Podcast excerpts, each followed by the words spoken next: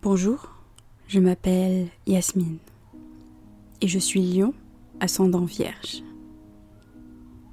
Qu'est-ce que cette présentation vous dit sur moi? Probablement que je suis de nature indépendante, que j'aime être entourée des gens, que je suis une leader naturelle ou encore que je suis matérialiste. C'est en tout cas ce qu'un astrologue me dirait au vu de mes signes astrologiques. Mais comment peut-on savoir autant de choses sur nous-mêmes juste avec notre date, lieu et heure de naissance? C'est quoi réellement l'astrologie?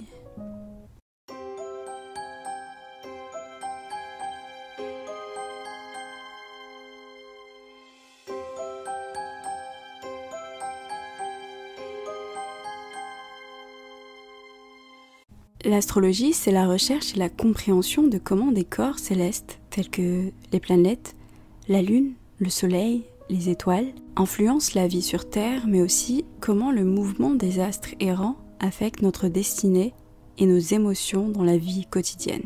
Le terme astrologie est dérivé du mot latin astrologia, qui est lui-même composé de deux mots grecs, astron et logos. Astron signifie astre, étoile et logos signifie discours, parole. On pourrait alors dire que l'astrologie, c'est le langage des astres, le message des étoiles, la parole des corps célestes. Les astrologues nous expliquent que le ciel est toujours en train de nous parler, qui nous raconte des histoires sur nous, sur qui nous sommes, sur notre mission de vie, les meilleurs chemins à prendre. Les astres nous apprennent quel est le meilleur moment pour faire telle ou telle chose selon si on est un signe de terre, un signe d'eau, d'air ou de feu.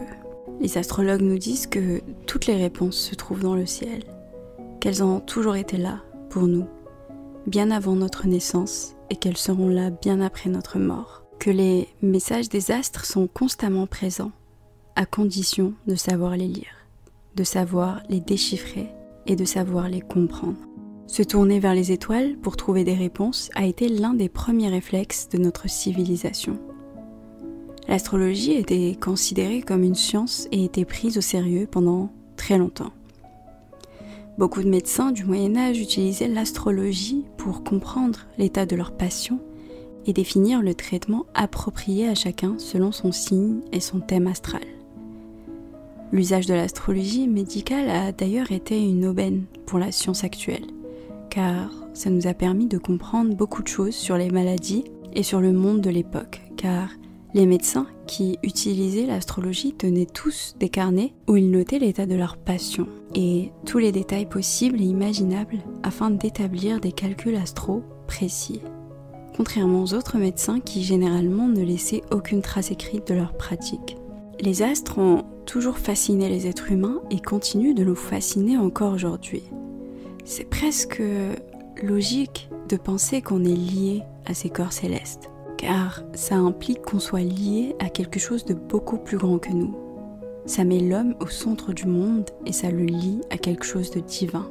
Alors peut-être que l'on peut résumer l'astrologie à ça, un moyen de plus que l'humain a trouvé pour combler le vide de son existence, pour nier l'absurdité de ce qui l'entoure. C'est possible aussi que l'astrologie soit un moyen de mettre les gens dans des cases. Peut-être que la réalisation que nous sommes tous uniques nous effraie. Peut-être que nos cerveaux n'arrivent pas à intégrer qu'il puisse y avoir autant de personnes sur Terre qui ne soient que la représentation d'eux-mêmes et rien d'autre. Peut-être que nous avons eu besoin de créer un système qui nous permet de dispatcher les gens dans des cases différentes selon leur date de naissance, ce qui nous permet de simplifier notre complexité, car nous n'arrivons toujours pas à la comprendre, car elle nous donne le vertige, et nous effraie. Mais imaginons que ce soit vrai. Imaginons que le ciel nous parle à travers le mouvement des astres, qui nous donne des indications sur ce que nous sommes sur les étapes à suivre. Imaginons que toute l'histoire de l'humanité soit écrite dans le ciel et son futur aussi. Un peu comme un livre où tout est noté du début jusqu'à la fin. C'est peut-être ça, d'ailleurs, la pierre philosophale. Cette pierre censée guérir l'humanité de la vieillesse, des maladies et même de la mort. Les alchimistes avaient la réputation de parler en code. Leurs ouvrages étaient pour la plupart incompréhensibles à quelqu'un qui ne soit pas initié.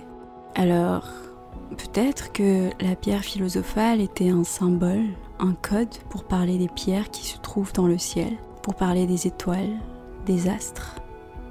Peut-être que la recherche de la pierre philosophale, c'est la recherche des messages dans le ciel, la recherche de l'explication du monde, et l'astrologie permettrait de les déchiffrer. Mais alors, pourquoi est-ce qu'on serait défini par notre date ou lieu de naissance? Pourquoi l'univers a décidé de lier les destins des gens nés en août, de ceux nés en février ou de ceux nés en mars? Est-ce que c'est un moyen facile que l'univers a trouvé pour nous aider Pour nous parler?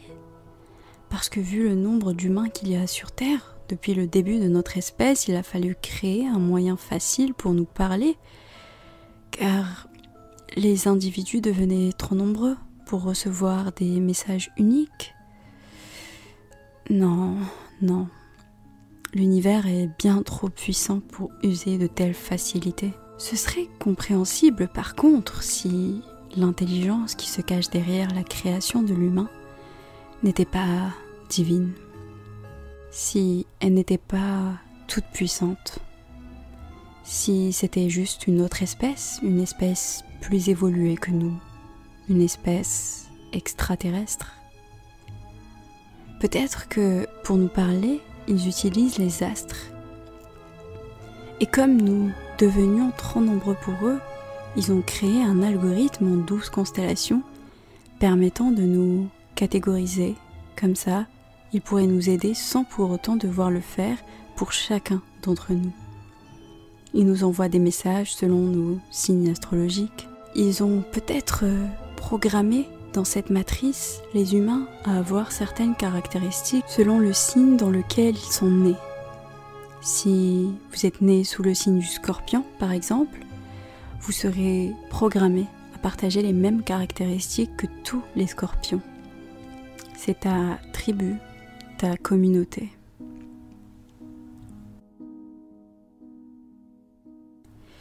Mais attends, peut-être qu'on tient quelque chose là. Ce serait pas pour ça qu'on aurait créé les signes astro? Pour se sentir comme appartenant à une communauté nous ressemblant? Partageant nos valeurs, avec laquelle on partage quelque chose de profond? Aujourd'hui, beaucoup de gens ressentent ce besoin. Ils vont vivre dans des pays où ils peuvent vivre avec des gens qui leur ressemblent et partagent leur foi, par exemple. Peut-être qu'avant le commencement des religions en tout genre, les peuples croyaient tous aux mêmes divinités. Peut-être que les gens voulaient se sentir proches d'un groupe. Ils ne voulaient plus être euh, juste là, dans la masse. Ils ont alors créé les signes astrologiques pour se donner ce sens de communauté, pour se sentir compris, se sentir accepté, pour faire partie d'un groupe. Oui, c'est possible. C'est aussi peut-être euh, rien de tout ça.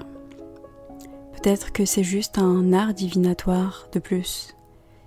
Peut-être que l'astrologie n'est ni plus ni moins que de la voyance, Peut-être qu'il y a la voyance par boule de cristal, par carte de tarot et aussi par astrologie. Peut-être que c'est de la magie, mais on parlera de magie plus tard. Peut-être aussi que c'est juste un effet psychologique. On a inventé l'astrologie pour se déresponsabiliser. Peut-être que ça nous rassure nous dire qu'on est trop dur avec les autres parce qu'on est capricorne, trop susceptible parce qu'on est cancer ou vengeur parce qu'on est scorpion. Peut-être que ça nous soulage d'une petite partie de notre culpabilité.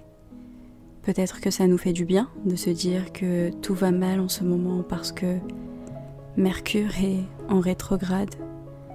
Ça nous permet de ne pas affronter le fait que peut-être que rien ne va parce qu'on n'a pas pris les bonnes décisions pour nous-mêmes. Il y a malgré tout, je trouve, quelque chose de beau dans l'astrologie, de poétique. Le fait de regarder le ciel et y voir des messages, une direction à suivre, le fait de sentir qu'on est affecté par la lune, par le soleil, par les planètes qui nous entourent, le fait de se sentir lié à ce truc immense et mystérieux qu'est le cosmos, le fait de choisir de croire qu'il nous parle, qu'il nous comprend et qu'il souhaite par-dessus tout être compris par nous.